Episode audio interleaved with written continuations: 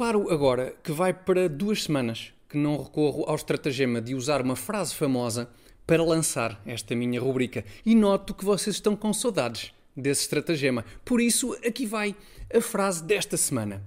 Qual é o melhor dia para casar sem sofrer nenhum desgosto? É o 31 de julho, porque depois entra.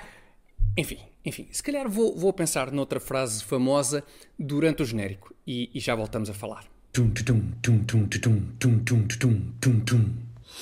E ainda bem que ponderei melhor isto da frase famosa, porque lembrei-me de outra, que é aquela frase do autor brasileiro Milor Fernandes, que diz assim: O capitalismo é a exploração do homem pelo homem.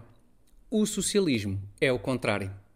É de facto uma frase muito engraçada. E ainda bem que é engraçada a frase, porque de resto, coitada, não tem nada que se aproveite.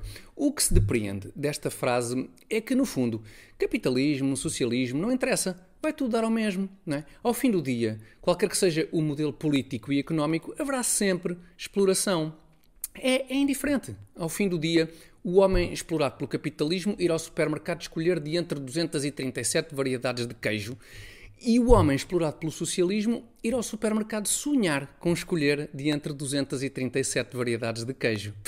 É igualzinho, né? Tal como é indiferente o lambão do homem explorado pelo capitalismo ir depois para casa no seu automóvel elétrico tão amigo do ambiente que correm rumores de que o veículo foi visto a fazer amor com o clima, ou o explorado pelo socialismo ir depois para casa no seu automóvel, no banco de trás do qual se anda a fazer amor desde os anos 50.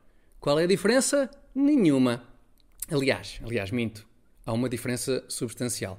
Sob o regime socialista, as pessoas são muito mais felizes. Muito mais felizes. E porquê?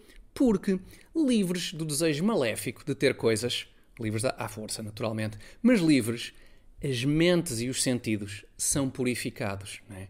Como nos explicou em 1996 Gala,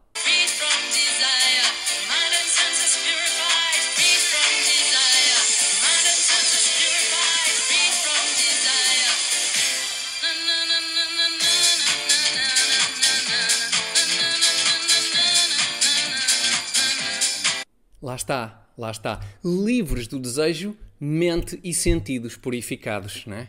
E também nananana,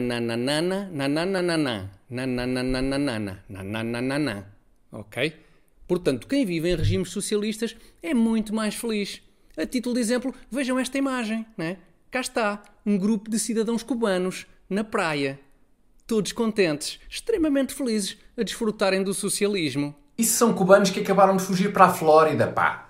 Ah,